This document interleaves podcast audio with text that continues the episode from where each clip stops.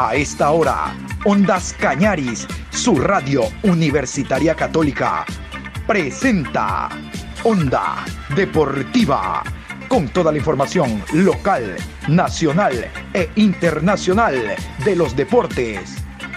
Comenzamos. La Copa América lo confirmó.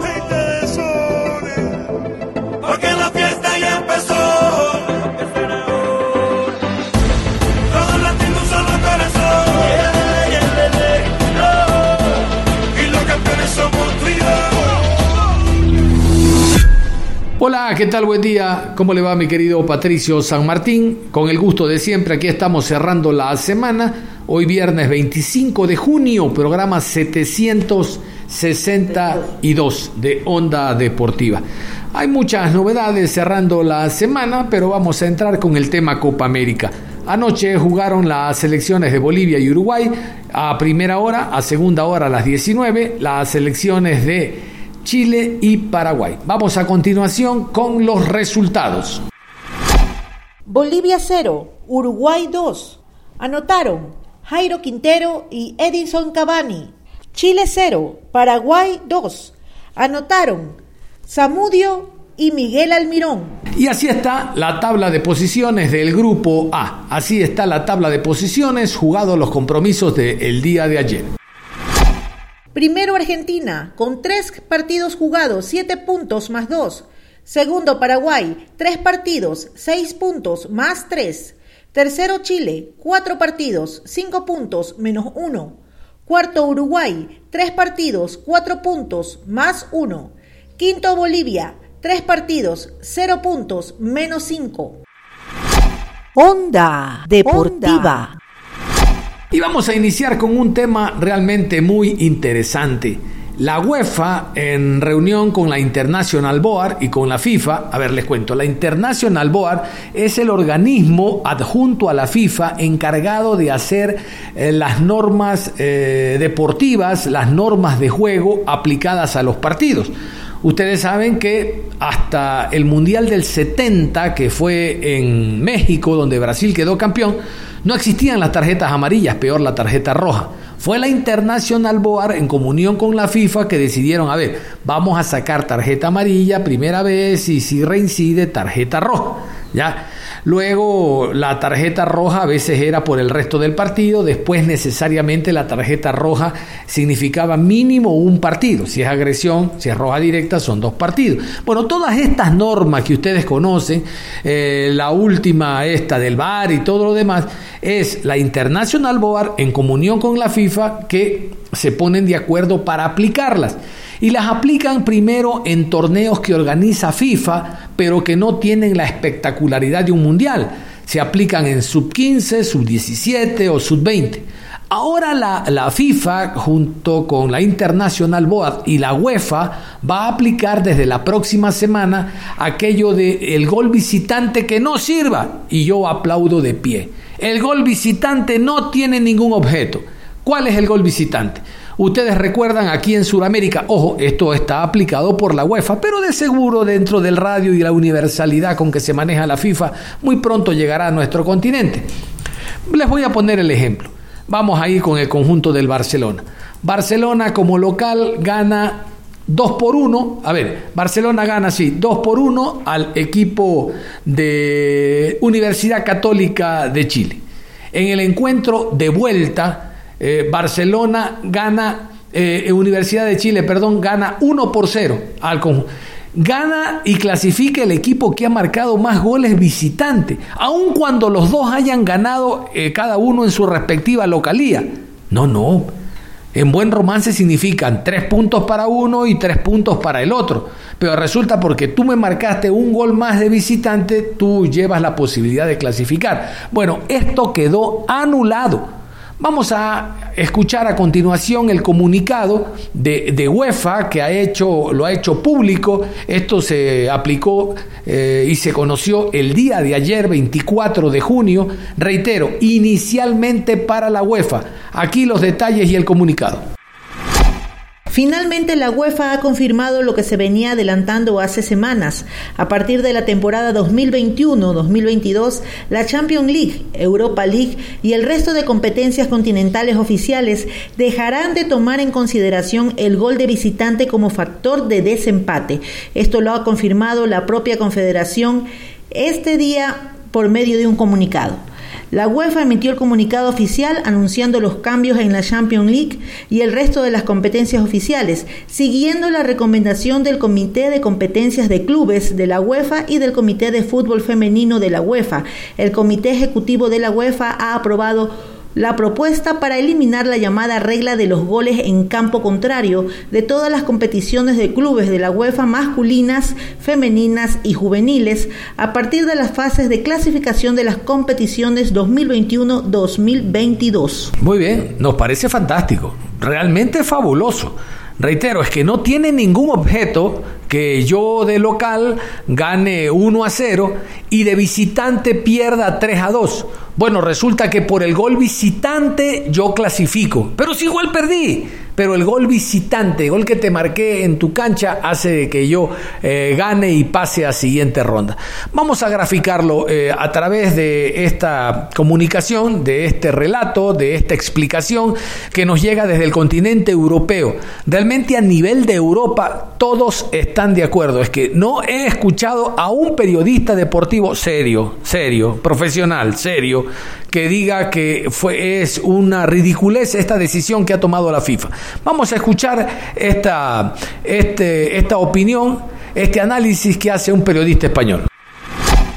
Atención porque se acaba de anunciar hace tan solo unos minutos una gran noticia y es que la UEFA, el máximo organismo del fútbol europeo, ha confirmado que a partir de la temporada que viene se elimina la regla de los goles fuera de casa en todas sus competiciones. Es un anuncio histórico y a mí sinceramente me parece genial, me parece excelente esta decisión que se informa que se lleva pensando y debatiendo ya desde hace unos años, pero que la decisión final se acaba de tomar ahora, se ha debatido en varias reuniones y vuelvo a decir que me parece perfecto, perfecto. Por fin se elimina esta regla que yo creo que hacía muy injusto al fútbol en muchas ocasiones, en muchas eliminatorias veíamos como muchos equipos se marchaban a sus casas antes de tiempo aunque marcasen el mismo número de goles que sus rivales, esto es algo impensable y algo que de verdad era, era de alucinar, era muy injusto como, como he dicho y por fin se elimina, por fin se elimina esta, esta regla que yo creo que no tenía ningún tipo de sentido, el hecho de quedar eliminado a pesar de haber quedado empate en el marcador porque el otro rival ha marcado más goles como visitante, no sé, es que no tiene ningún tipo de sentido y no hay, no hay por dónde coger esta regla, yo no la entendía, me parecía muy injusta y por fin se elimina. De esta forma, en todas las competiciones de la UEFA, ya sea la Champions, Europa League, la propia Eurocopa que se está disputando ahora mismo, incluso el Mundial, en las eliminatorias de, estas competiciones no existirá esta regla y en caso de empate en el marcador, pues no pasará el que haya marcado más goles como visitante, sino que se disputará una prórroga como todos la conocemos y en caso de empate en esta prórroga, pues nos iremos a penaltis, donde se decidirá el ganador. Esta regla entrará en vigor en teoría la semana que viene, o al menos esa, esa es la intención, ¿no? Y también de esta, de esta forma, con esta nueva regla que creo que hace mucho más justo al fútbol, pues se elimina esa, esa especulación ¿no? que tenían los equipos en las eliminatorias, esa manera de poner el autobús para evitar que te marquen goles como visitante, eso de marcar un gol y echarte atrás ya no lo vamos a ver más, así que de verdad es que me parece la mejor decisión que se podía haber tomado en el mundo del fútbol, sin duda, no, no podía ser que esa regla todavía existiese, que, que esté activa, por fin se ha quitado y nos quitamos de, encima pues muchas injusticias, muchas maneras que, que, hacían que nos quitaban el espectáculo del fútbol, como lo, lo, que acabo de comentar, de especular, poner el autobús. Y ahora pues el hecho de jugar como visitante o como local no te da más o menos ventaja. Ahora el único factor que existe es jugar delante de, de tu afición o no. Que de hecho también hoy se acaba de anunciar que en España por fin el año que viene, bueno, la temporada que viene tendremos afición en los estadios. Así que otra noticia buena más y me parece que es algo que beneficia a los jugadores, a los clubes, a las competiciones y al fútbol en general. Por fin la UEFA toma una decisión coherente y creo que nos beneficia absolutamente a todos. Es que literalmente a todos, así que yo creo que nadie puede estar descontento con esto. Absolutamente nadie. Por fin podremos eh, disfrutar del fútbol al 100% y quitamos esto que era absurdo, absurdo. El valor doble de los goles como, como visitante. Onda Deportiva. Vamos a continuación con un invitado. Tenemos a un invitado que nos va a hablar del tema de actualidad, el tema que todos a quienes nos gusta el fútbol, estamos hablando. El tema selección ecuatoriana de fútbol, las expectativas que teníamos en torno a esta Copa América, por aquello de que el técnico ya venía trabajando con este plantel, a diferencia de cuando llegó el año pasado para la eliminatoria y se hizo tan buen trabajo. Eh, por ahí algunos teníamos serias interrogantes por la inactividad que tenían algunos jugadores, pero uno siempre apela a la memoria futbolística, al estar concentrados algunos días y que de ahí... Eh, jugábamos el primer partido ante la selección colombiana y teníamos una semana después para volver a jugar ahora ante la selección de Venezuela y uno decía, bueno, hay tiempo como para agruparse y tratar de sacar adelante la selección, hacer definitivamente después del 93 una buena Copa América, pero nada de eso ha ocurrido. Les invito a escuchar al siguiente invitado. Y como habíamos dicho en la previa, todavía hay ecos de lo que significa esta participación de la selección ecuatoriana de fútbol, que no puede ganar hace cinco partidos, contando los dos de la eliminatoria y tres de Copa América. Y es por eso que llamamos la atención del periodista deportivo don Pedro Chiriguaya. Él trabaja en la ciudad de Guayaquil, en Radio Caravana, y queremos conocer el concepto, mi querido Pedrito, gracias por su tiempo, buenos días, de lo que significa al momento la participación de Ecuador antes del partido del domingo ante Brasil. Muchísimas gracias, mi estimado colega Jesús, este, perdón, John Lester.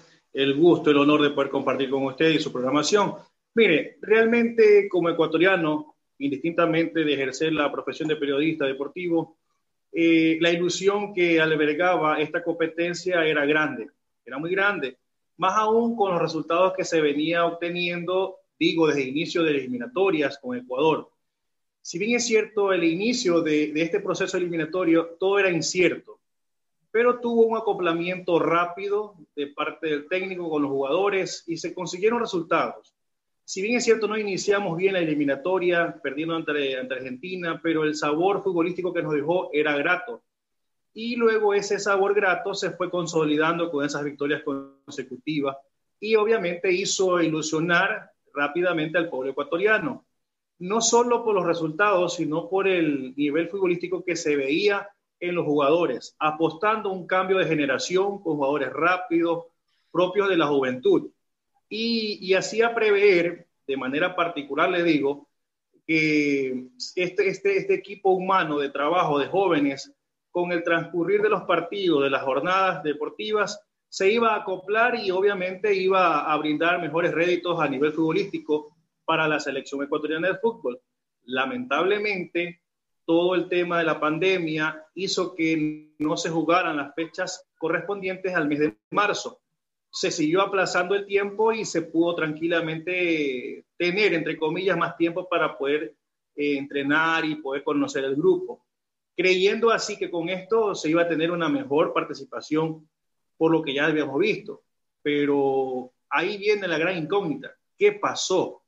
¿Por qué el, el combinado ecuatoriano se olvidó, entre comillas, de jugar cuando ya era un equipo medianamente conocido. Digo medianamente porque todos conocemos que no tenía un proceso anterior, pero sí pudo acoplarse rápidamente. Entonces, en base a eso, la expectativa era alta, pero lamentablemente, eh, no sé si cabe el término, se está repitiendo la historia o el temor, por lo menos, invade a todos los ecuatorianos de lo que sucedió anteriormente con, con Quinteros.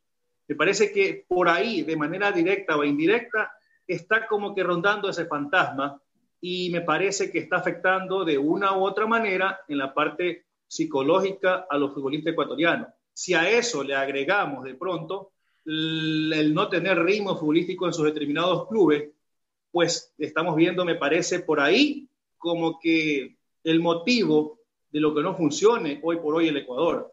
Porque si en principio anunciábamos y destacábamos la juventud que tenía este equipo para ser un equipo veloz, que lo demostró en los primeros partidos.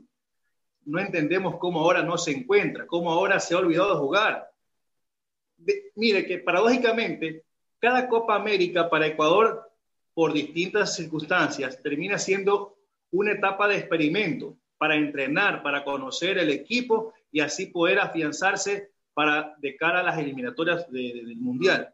Hoy me parece que esta Copa América no ha sido la excepción y lamentablemente, una vez más, Ecuador está haciendo un papelón. ¿Y por qué digo está haciendo un papelón? Me va a decir, matemáticamente tú ya tienes posibilidades, correcto, pero cuando tú comienzas ya a utilizar los números para poder conseguir un objetivo, estás abandonando la confianza futbolística que tuviste de entrada. Y mire que, en principio, dijimos, bueno, con Colombia puede que haya una oportunidad de poder ver un nivel futbolístico mejor a lo que vimos en cuanto a los dos partidos últimos de eliminatoria. Se perdió con Brasil, que era aceptable. Después se depositó la esperanza en Quito con Perú, se perdió. Comenzó a decaer la confianza en el club, en el equipo. Pensábamos que con Colombia algo íbamos a tener nuevamente de esperanza. Lamentablemente el resultado fue adverso, perdimos 1 a 0. Después, ¿qué dijimos? No, con, con, con Venezuela nos, nos, reponemos y, y vamos para adelante. Lamentablemente empatamos. Y Ecuador empezó ganando. Tenía mayor nivel futbolístico que Venezuela. Venezuela, con tan solo dos contragolpes, cogió desconcentrada la línea defensiva de Ecuador y se llevó el empate. Entonces, sí preocupa que después de eso dijeron, bueno, no, con Perú nos reivindicamos. Vimos que tuvo cierto, cierto avance futbolístico Ecuador, pero de nada valió, porque al final, nuevamente, desconcentraciones de propios ecuatorianos hace que Perú termine empatando el compromiso. Y no solo eso, sino que más allá del resultado, termina Ecuador siendo una constante de un manojo de nervios al finalizar el partido. Y eso es lo que preocupa. Hoy, claro que las matemáticas están ahí, mi estimado John Lester, pero seguimos ahora más que nada, viendo qué resultado conviene y poder ganarle al cuco, porque sabemos que Brasil es un cuco para todos los, todos los equipos. Y si no pudiste conseguir resultados positivos con selecciones medianamente posibles y que están a tu nivel futbolístico, imagínate con Brasil. Puede darse en el fútbol, no, no hay lógica, pero me parece que ya, vuelvo y repito, basarnos en las matemáticas es un consuelo de bobos porque futbolísticamente tú tuviste las mismas posibilidades que todos y no te pudiste valer de eso. Entonces, ahí sí preocupa, mi estimado John Lester, el funcionamiento de Ecuador, que lejos de consolidarse, me parece que queda en dudas. Sí, señor, qué interesante, don Pedro Chiriguaya, realmente que usted se adelantó un poco a la siguiente y última pregunta. Eh, es cuando finaliza un ciclo o como en este caso un torneo que uno saca conclusiones y hace análisis. Pero dada la calidad del rival, lo que dijo usted, el próximo día domingo, que es un rival pero con una enorme estatura, difícilmente nosotros podamos vernos clasificados, reitero, porque si ante rivales menores que Brasil, ojo, no, no, no descartables, sino menores que Brasil, como Colombia, Venezuela, la misma selección peruana, no pudimos contra Brasil, realmente es una utopía. Entonces yo quiero consultarle, eh, dentro de las conclusiones y análisis que estamos sacando, al margen de lo que usted también habló de la inactividad de los jugadores, será otro punto el escogimiento que ha hecho el técnico no adecuado de los futbolistas o los sistemas aplicados en el terreno de juego que no eran los necesarios?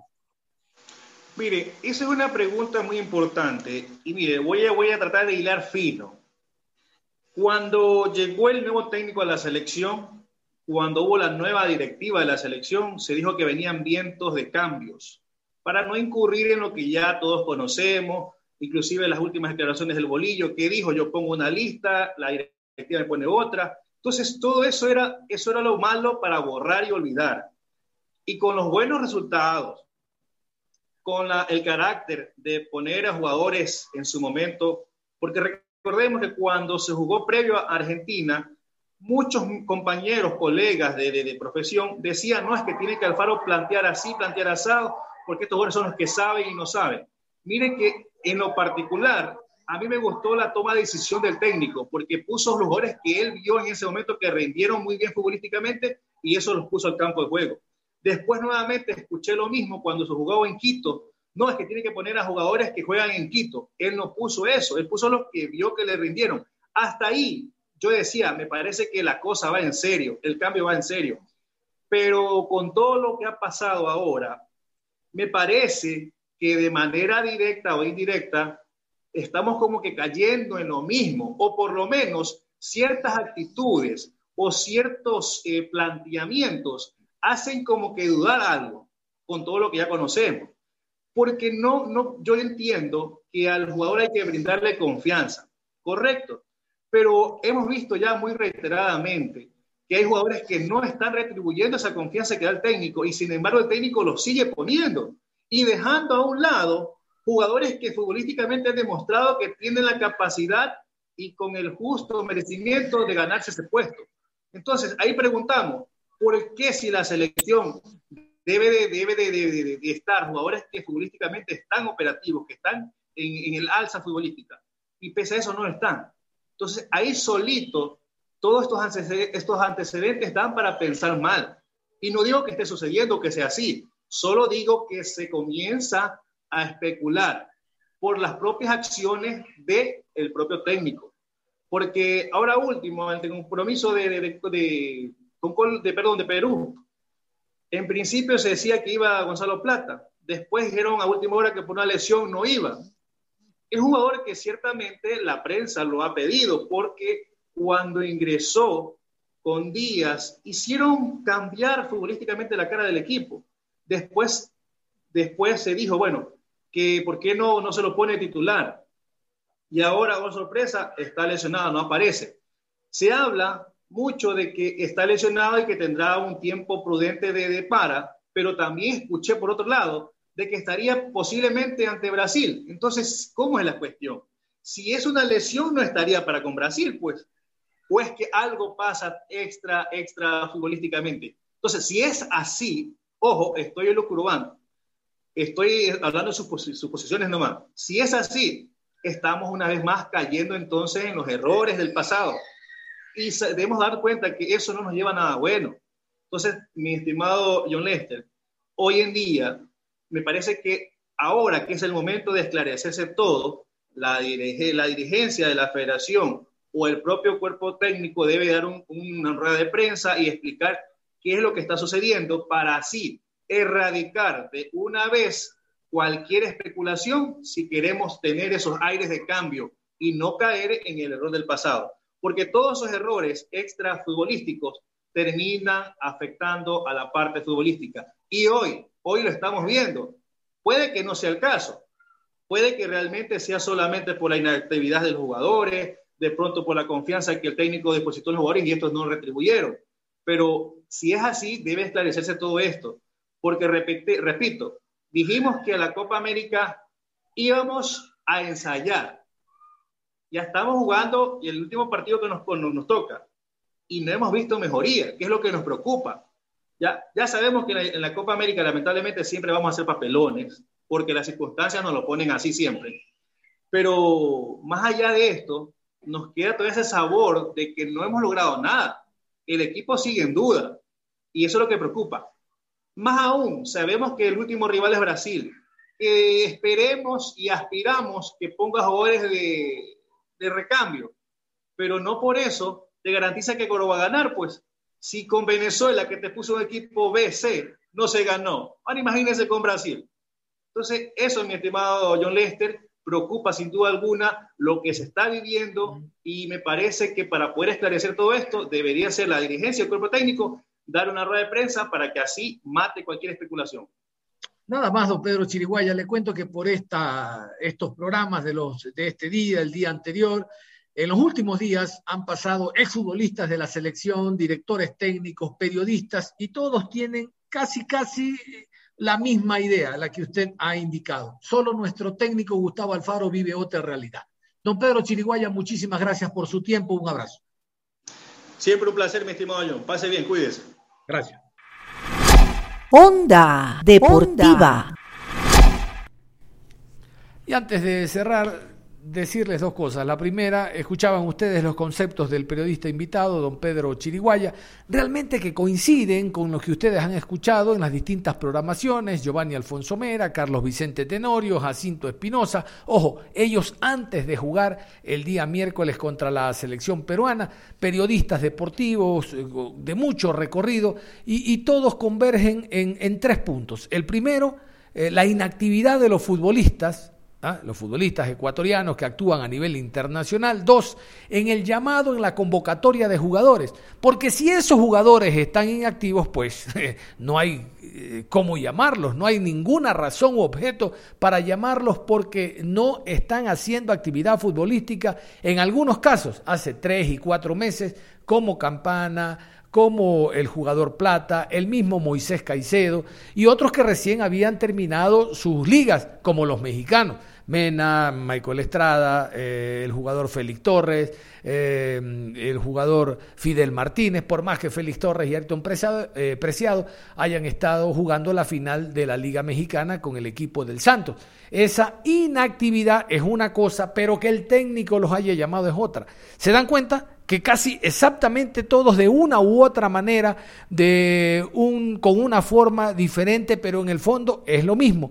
Y la tercera es unánime, el mal planteamiento, los malos cambios, las variantes en instancias finales que ha hecho el director técnico. Bueno, yo les cuento algo esta mañana de viernes. Viene siendo un rumor que está bajando como bola de nieve y crece y crece y crece y crece. Ha habido bronca en la selección a la interna, ha habido situaciones eh, entre los futbolistas de poca comunicación. Por ejemplo, el día de ayer, a través de una de estas páginas web que manejan eh, estadísticas, tiros, en eh, tiros al arco, remates, posesión y demás, dice, pases de Pervi Estupiñán, lateral izquierdo.